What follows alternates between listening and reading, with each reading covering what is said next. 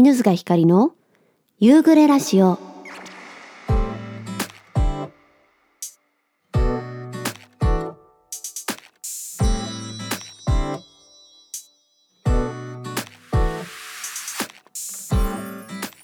さあ始まりました。第55回夕暮れラジオになります。皆さんこんにちは。こんばんは、えー今回はなんとなんと喋りからではなく夕暮れラジオから始めてみましたがどうですか？びっくりしましたか？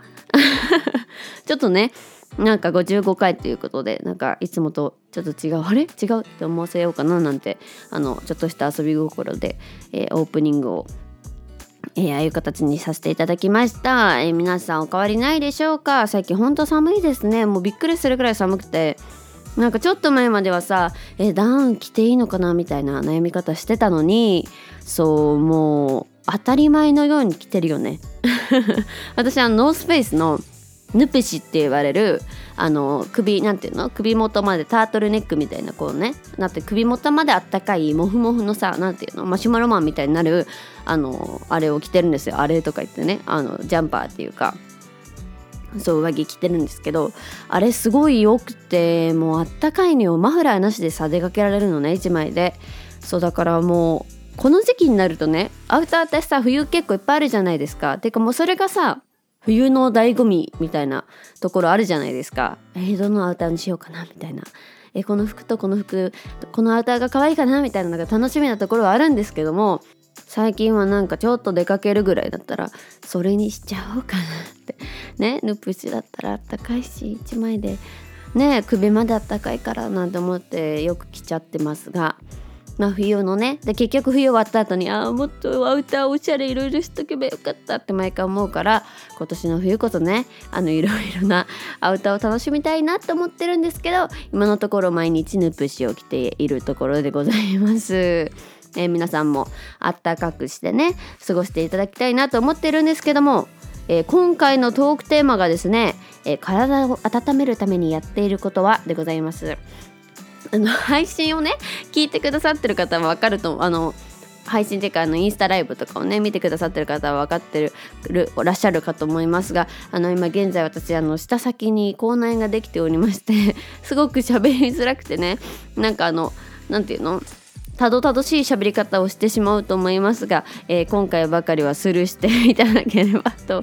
本当に口内直す方法教えてもう全然治んないの。舌先だからさ治ったと思うとやっぱなんか刺激がちょっとこうねなんかちょっと辛いもの食べたり普通にご飯食べるだけでもぶり返しちゃうのよ。ね、しかも寝てる間にもさちょっと口開いてたりすると舌先ってやっぱりほらねこう口の出入り口っていうの？近いからさやっぱり乾燥しやすいっていうのかな？っていうのもあるんじゃないかって勝手に思ってるんだけどやっぱ噛みやすいっていうか歯にも当たりやすい部分だし全然治んないの。痛くて。もうじゃないよ。トークテーマの話しなきゃ。えーということで今回も皆さんからお便りたくさんいただいておりますので紹介していきたいと思います。ラジオネームブブさんからです。いつもありがとう。ずかちゃんこんにちは。こんにちは。えなんとチロくんとうちの父同じ誕生日です。えすごい。またなんか勝手に縁を感じちゃいました。えこれは感じざるを得ないですよね。私も感じちゃった。しかもお父様と一緒ということでチロと。なんかお互いの誕生日が一緒じゃってわけじゃないのがいいですよね。余計になんかさグッとくるというか。え実というとあ実を言うと父18日旦那さんが23日25日クリスマスでケーキが本当に立て続けなんでそうですよね。だって4日？違う5日空いてもう2日後とかだもんね。いやーこれはクリスマスケーキというかケーキパーティーですね。旦那とクリスマスケーキは低糖質ケーキを頼みました。そうですよね。でもさやっぱ食べないって選択肢はちょっと自分的にないですよね。だってさせっかくお誕生日なんだからね食べたいしさ、えー旦那は23日が誕生日で小さい頃からクリスマスと誕生日がプレゼント一つ合体で嫌だったって付き合ってる時から言ってたので気を使ってちゃんと両方します。えらいブブさん。優しい。でも言うよね。なんかクリスマスとかさイベントが近いあのお誕生日の方はやっぱりケーキが一緒になるのが嫌というのをよく聞きますよね。それをちゃんと叶えてあげるブブさんが優しい。えずかちゃんの遠抜きは正しいと思います。あ先週私があの9月じゃないや 9月って結構前の話じゃない。え12月にしたいこと。12月までにしておきたいことみたいなトークテーマの時に最近甘いものいっぱい食べちゃってるんであの糖分をねしばらく取らないようにしてあの甘いもの食べたいなって思う気持ちを失せさせたいんですよみたいな話をしたんですよ。でその糖抜きは正しいと思います。だって嬉しい。え砂糖には中毒性があるので糖抜きをすると体が砂糖を求めにくくはなりますよ。いやありますよね。砂糖ってなんだろう。なんかさ甘いもの食べた後ってさっぱりするっていうか食べてる時にこう爽快感があるしさ何よりなんだろう。まあ美味しいしね。やっぱり癖になっちゃいますよね。なので私は今我慢して甘いもの。特になんかこう洋菓子系の甘いものって癖になっちゃうんですよ。チーズケーキとか大好きなんですけど。そうケーキもねあのクリーム系よりもそういうチーズとかが好きなんですけどチーズケーキはねハマると食べちゃうのでだから甘いものどうしても食べたくて我慢ができない時はあんこ系なら我慢できるんですよね。あとなんか筋トレトレーニーの方とかはあの甘いものはあんこを取るらしいです。なぜかわからないんですけどっていうのに習って私もその、ね、大量に食べたら意味がないけどちょっと甘いもの取りたいなとかやっぱ体どうしても糖分は必要じゃないですか体のね。その成分というか成り立ち的に。だから甘いものが必要な時はそうあんことかよもぎ餅とか食べたりとかしてます。コンビニでさちっちゃく1個で売ってたりするじゃないですか。ああいうの食べてますね。よかった。合ってたんだ。私も冬が好きです。あ先週のお便りのお話ですね。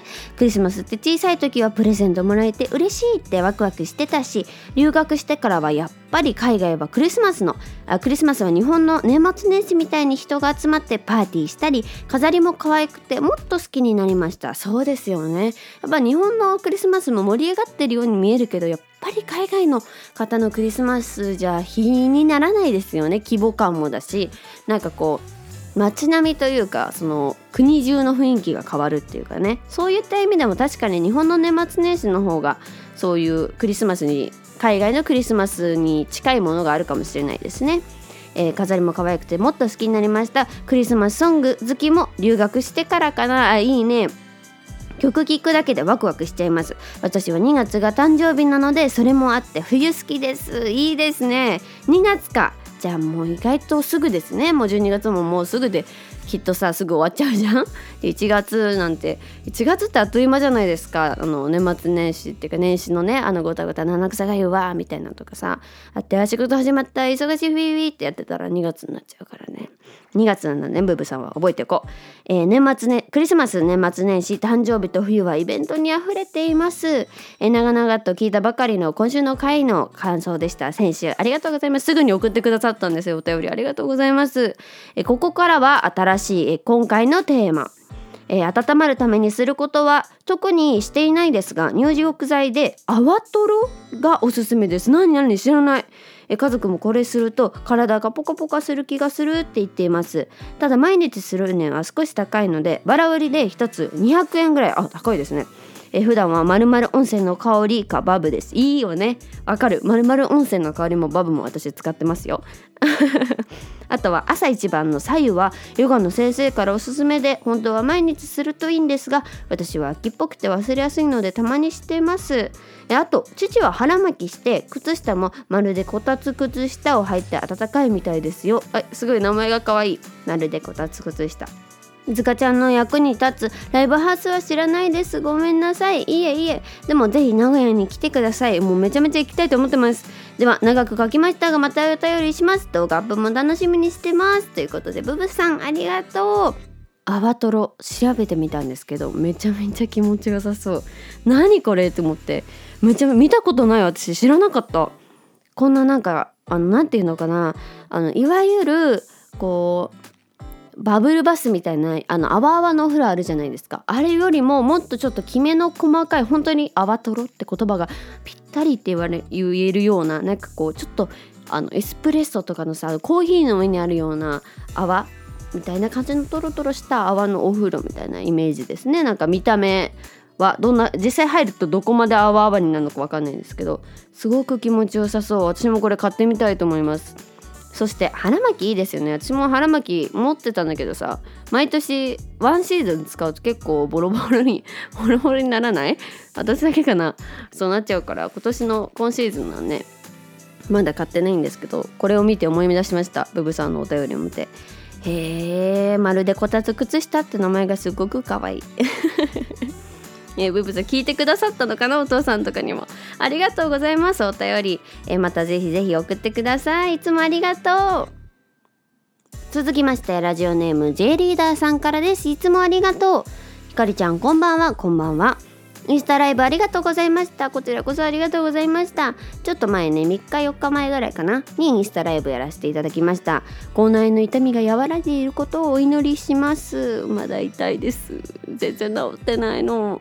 あのあとねいろいろやってみたのよ。あのマヌカハニーの飴舐めてみたりとか。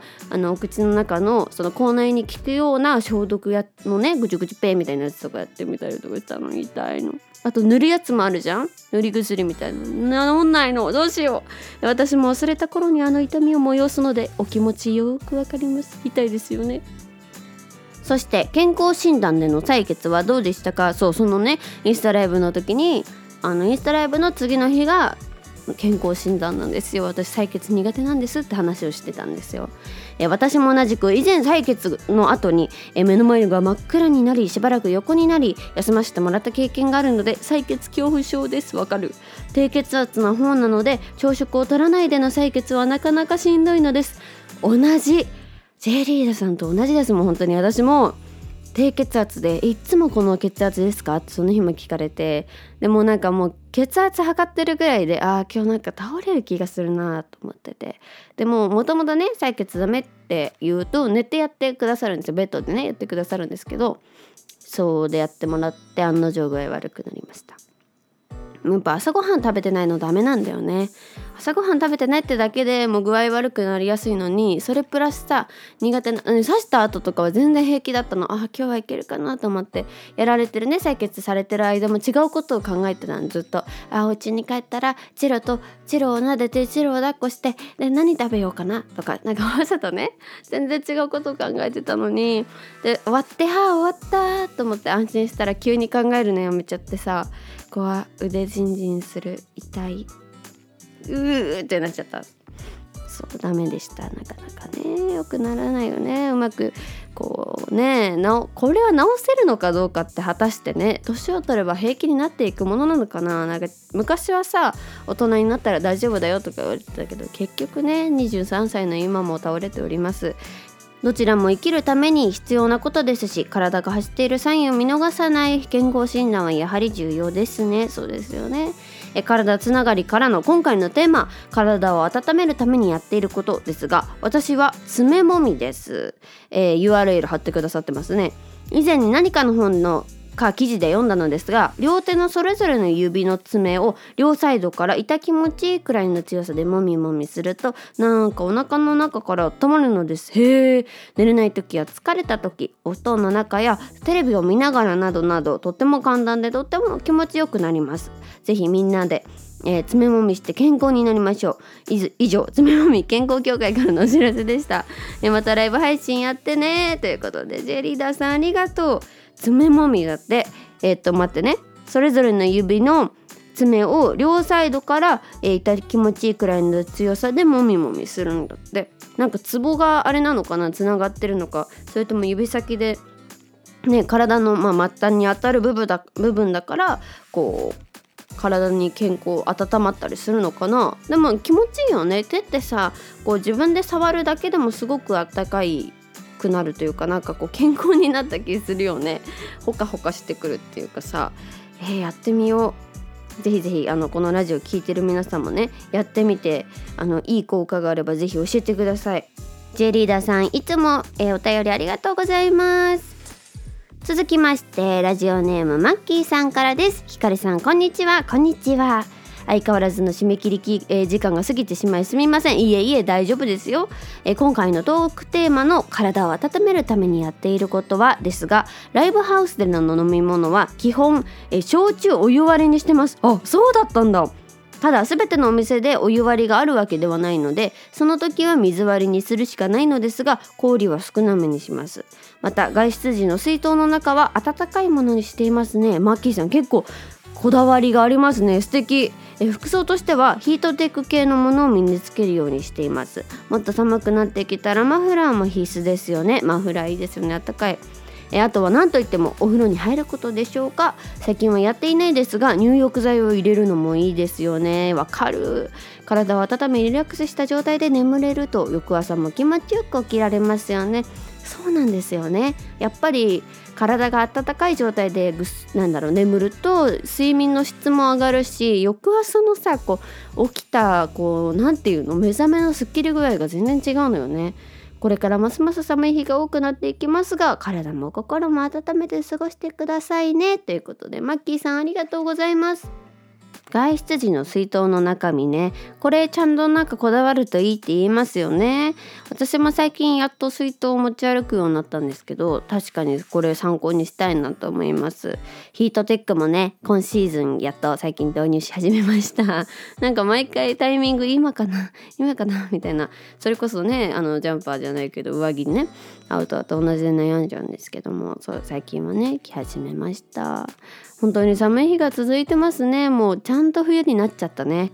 マッキーさんも暖かくして楽しくライブハウス巡りをしていただきたいなと思います。そして私のライブにも遊びに来てね。ということでマッキーさんいつもお便りありがとうございます。続きまして、えー、ツイッターの方からいただきました、えー、ねねさんからですね。フリーリーから遡って全部聞かせていただきました。ありがとうございます。嬉しい。私は朝早いのでほぼ、えー、屋外の仕事で帰宅すると夏でも足湯で体を温めます。足湯素敵。ポイントはクナイプのバスソルトオレンジリンデンバウムの香りを使うこと。足だけでも体の芯が温まります。え玉木亮さんとお揃い。えすごい。やっぱりファンの方ってすごいですよね。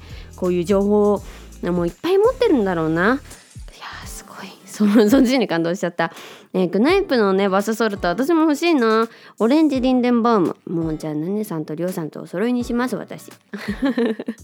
足湯ねやりたいんですよね。なんか好きな漫画の描写でなんかこうちょっとこうトゲトゲしちゃうね。心がちょっと寒い冬に帰ってきてそのあのトゲトゲしてなんかこう言い争っちゃうんだけどそこのお姉さんっていうかね同居しているあの女性の方が女の子に足をねさせてあげるっていうシーンがあって大きいさ何ていうのバケツっていうかこう洗濯物のさこう貯めておくみたいなちょっと大きめのカゴみたいなの。あの IKEA とかに売ってるような大きいそうバケツみたいなのに足湯をさせてあげるっていうシーンがあってそれがね最近わあ足湯したいなって思うことが私もあって帰ってきてさすぐにこうお風呂入る気にはうんなんかならないけどあったかくなりたいって時あるじゃないですか。足湯いいですね。そしてしかもこのバスソルトさらに気になりました。ねねさんありがとうございます。初めてお便りですね。嬉しい。ありがとうございました。続きましてひまりさんからです。ありがとうございます。初めましてですね。えいつも可愛いお話、え素敵な歌声。ありがとうございます。こちらこそありがとうございます。私は低体温なので冬が大の苦手。いやそうですよね。低体温の方って冬もさんも普通に外めちゃめちゃ寒いしさ夏もクーラー最近ガンガン効いてるところあるんで結構おつらいですよね。えー、夏でも冷たいものは飲みません。ヒートテックにモコモコソックス、えー、タイツに毛糸のパンツ。カイロに長めのお風呂に入ってますよ。若くても生足などもってのほか体を温めてくださいね。いやすごく参考になった今。いっぱい、えー、送ってくださいましたね。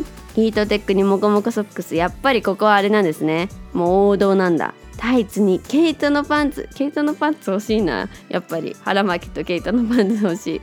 カイロいいですね。そうだ。カイロって手もあるよね。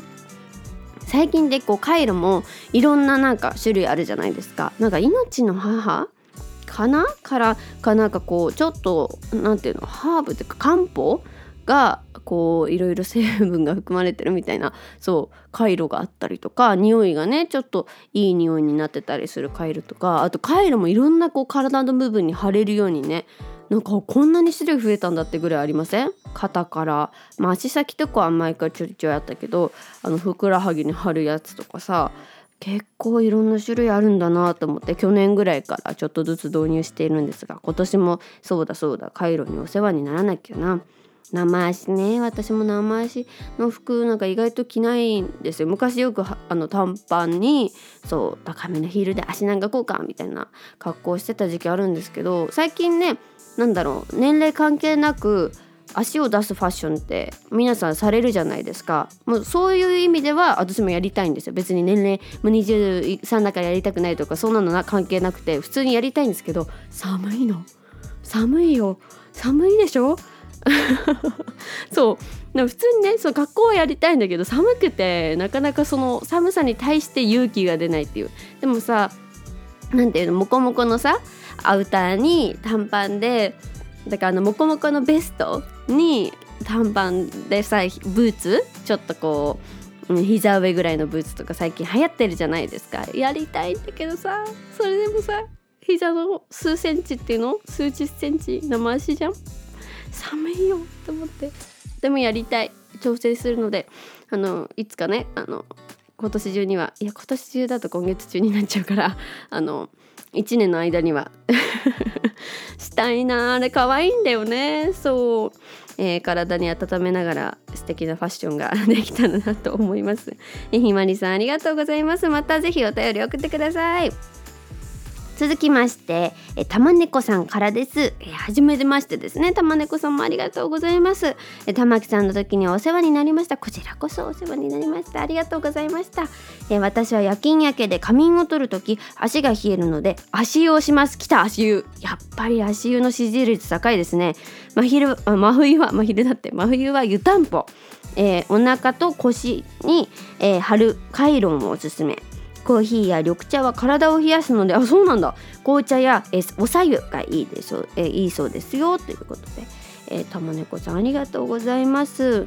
来ましたね足湯。私の憧れの足湯。家で足湯したいなそれ用のあれ買おうかな。バケツみたいなの。そして湯たんぽ。こちらはですねあの一昨日ぐらいから導入し始めましてあまりにも寒くて。あの私歌やってるっていうのもあるんですけどもともとあんまり暖房が好きじゃなくて部屋が乾燥するしなんかこうお肌もねパサついちゃう感じがしてこうなるべく暖房を使わないね方法を考えてるんですけど自分の部屋で寝る時はもうほとんどてか暖房なんて普段よっぽど来客があって寒いって言われない限りつけないぐらい暖房つけないんですけどあんまりにも寒いじゃない？最近。だから最近湯たんぽを導入しました。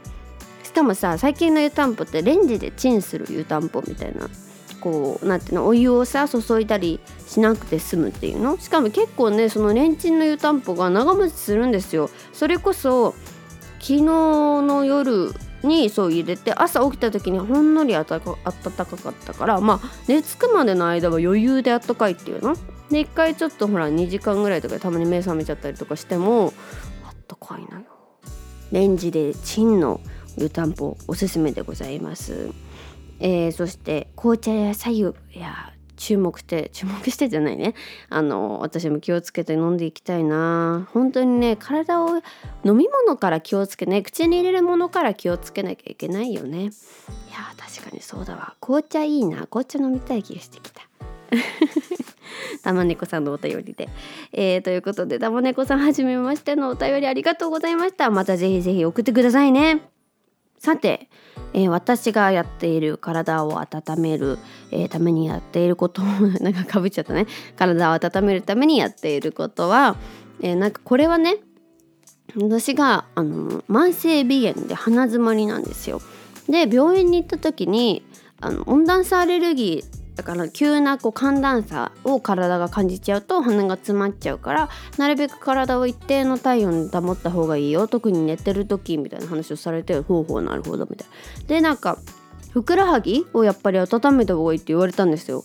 で言われてからだからもう3年ぐらい34年ぐらいかはあのレッグウォーマー膝下ののそうレッグウォーマーは毎年毎年つけて特にこの時期は寝てますね。私のあったか方法1そして、えー、さっきも出てきましたレンジでチンの湯たんぽ。これはもうね絶対に必要なものでございますね。あとはそれこそ何回か皆さんお話出てきたあのバスソルバスソルトじゃない入浴剤ね。入浴剤は去年の冬ぐらいに結構いろいろ試しましたねそれこそこうサウナに行きたいけど行けないみたいなさコロナ禍であってそう温泉行きたいサウナ行きたいでもコロナで行けないみたいな時になんかお家がサウナっぽくなる なんかねものがあったらと思ってなんか温まりやすいバス違う なんだっけ？あの入浴剤そうそうそうを買ってお家にありますね。皆さんからのお便りでやっぱりこう体に入れるものとかあとちょっとねその指のさマッサージとかさそういうの確かにありだなと思いました。なんか私はこう物に助けてもらおうとばっかしてたからそう素敵だなと思いました。私もやろう。ちょっとね体を動かしてみたりとか、ね、飲むものに気をつけたりとか体の中から温まるようなねなんか方法をとってでさらにテクを回してでお風呂もねいろんな入浴剤とかバスソルト入れて。入って足湯もしたいし、えー、ということで今回のテーマ「体を温めるためにやっていること」でした。皆さんも是非参考にしてみてください。さてさて、えー、次回のテーマトークテーマでございますが、えー、ちょっと早いかなと思いますが、えー、実は来週再来週のトークテーマはもう決まっているので今週のテーマはこちらになります。年末年始はどう過ごすでございます。いろんな過ごし方があると思います、えー、どこどこで誰々と何々しますみたいな、えー、話せる範囲でぜひぜひ皆さん毎年これはこれだけど実は今年はこれになりましたとかね、えー、年末年始、えー、2022年の年末そして2023年の年始。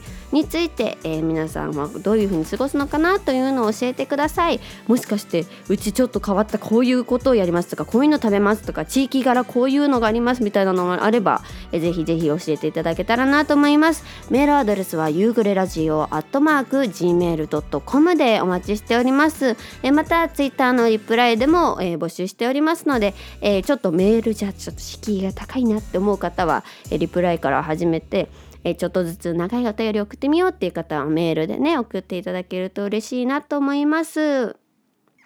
さてさて、えー、お便り他に頂いておりますので紹介していきたいと思います、えー、ラジオネーム J リーダーさんからです。ひかるちゃんこんばんは。再びお便りします。嬉しい。ありがとうございます、えー、インスタアーカイブありがとうございました。こちらこそありがとうございます。アーカイブを PC で聞きながらお便りしてます。すごい嬉しい、えー、早速多く見ました。えー、っとインスタライブでそうあのミーシャさんのと布袋さんのあのフィーチャリングしている楽曲があって「Back In Love Again」って私すっごく大好きなんですけどそうそうそう。そのあの曲がテーマになってる何ていうの？エンディングテーマになってるそう映画が多く男女逆転っていうのがあって私堺雅人さんっていうね俳優さん大好きなんですけどそうその堺さんと菅野美穂さんがこうちょっと出会うきっかけになったって言われてるそう映画があってすごい内容も素敵だしお二人の演技もとにかく素晴らしいんですよ。もう菅野美穂さんも私大好きなんですけど。そうでその映画面白いんで見てくださいねっていう話をしたんですけど、えー、酒井さんの演技力抜群ですね。内容も良かったですがエンディングロールに流れた misia さんの曲にめっちゃ感動しました。そうなんですよ。内容と歌詞がねリンクしてるっていうかもうな歌詞が素晴らしすぎてその映画をやっぱ見てあの歌詞を見るとうわなんて歌詞なんだ。ポロポロってなるようなそういう楽曲なんですよもう、え以前に教えてもらった「鎌倉物語も」あ これもね酒井さんが好きだからっていう話をねして、えー、よかったですしいっぱい素敵な映画を教えてください。嬉しい、えー、映画って本当いいですね。そこに流れる音楽も一段と盛り上げてくれます。ひかりちゃんの映画音楽も期待しておりますよ。いやいつかね。そうなったら嬉しいな。えー、次は何見ようまた教えてくださいね。ということで J リーダーさんありがとうございます。そうなんですよ。皆さん結構おすすめ私がねおすすめさせていただいた映画とか見てくださってとっても嬉しい。酒井さんの映画しかも2作品も。ありがとうございます。えー、酒井さんの映画で言うと「あの連れが鬱になりまして」って皆さん見たことあるかな？結構有名ですよね。そう「連れが鬱になりまして」っていう映画はすごく良かったですね。心理を心理学をやっていた身からするとすごくリアルというかあうつ病の人ってやっぱりこうなんだろうなみんなが考えているよりも自分のそういうこう暗い世界に入り込んでしまうというかそれはねご本人のせいじゃなくて心がそうしてるものだからね生理現象じゃないけど自分を守るためにそうなっちゃってる現象だからもちろんねうつにもいろんな種類があるけれどなんかまあそういう一つの形として理解するのになんかふさわしいっていう言い方だとなんか偉そうだけどあの理解しやすい映画なんじゃないのかなと思います。是非気になる方は見てください。また映画のせいで 宣伝しちゃった。しかもね結構前の映画で皆さん多分知ってちょっと一時期ね有名な漫画だったのかなもともと。エッセイかな？あワンちゃんがワンワンって泣いてる。なのでぜひぜひ気になる方はね見ていただけたらなと思いますまたねあのぜひぜひちょっとこの映画見たんで次の映画教えてくださいとかあのこの映画はちょっと自分に合わなかったけどまだ知りたいなって方とかねあの定期的に映画とか本とかあの聞いていただけたら最近見たものとかおすすめのものをねあの思い出してお話しさせていただきたいと思いますのでぜひ皆さんからのおすすめも教えてください。あつかちゃんこれ好きそうとかあのずかちゃんのあの普段見てなさそうな映画だけどこれすごい面白かったとか本でもね音楽でも何でもいいんですけどぜひぜひ漫画も大好きなのでアニメも、えー、教えていただけたら嬉しいなと思います。J リーダーさんありがとうございます。えー、こんな感じであのこんな感じでって言ったらあれなんですけどあの1回送ってくださった方も、えー、2回3回とね別の話とかそういえばこの間のこれどうだったんですかとかそういう質問でもねあの答えられる範囲でぜひぜひお便り読みたいなと思っているのでぜひ送っていただけると嬉しいなと思います。メールアドレスは夕暮れラジオアットマーク gmail.com、えー、または Twitter のリプライで、えー、募集しておりますのでぜひ送っていただけると嬉しいなと思います。皆さんからのお便り本当に楽しみにしているのでねぜひぜひあの初めて送る方も、えー、どうしようかなって迷われてる方も送っていただけたらなと私はとってもとっても嬉しいので 送っていただけたらなと思います。さてえー、12月もねもうすぐ半ばということで、えー、だんだん1月のライブもね入り始めていまして前回お知らせしたよりも、えー、12月もあの12月20日のえ20日ですね。の高円寺のウーハー以外にもなんとなんと大晦日12月31日、えー、渋谷じいじさんの、えー、たくさん人が出るね大晦日のイベントに出演させていただくことになりました、えー、こちらの詳細はまたね後ほどツイートしたいなと思っているのですが興味ある方はぜひぜひ会いに来ていただけると嬉しいなと思います。そして1月もねライブがたくさんありまして週に1回ぐらいかな？ライブは入っているので、え配信もある回がえー、多々ございますのでぜひぜひ遠方の方もそして近い方もライブ覗いていただけたらななんて思います。えー、皆さんと少しでもね会う機会を、お会いできる機会をいっぱい作れたらなと思っているので、えー、楽しみにしていてください。私も楽しみにしてます。ということでまた次回も元気にお会いしましょう。今週もありがとうございました。また来週。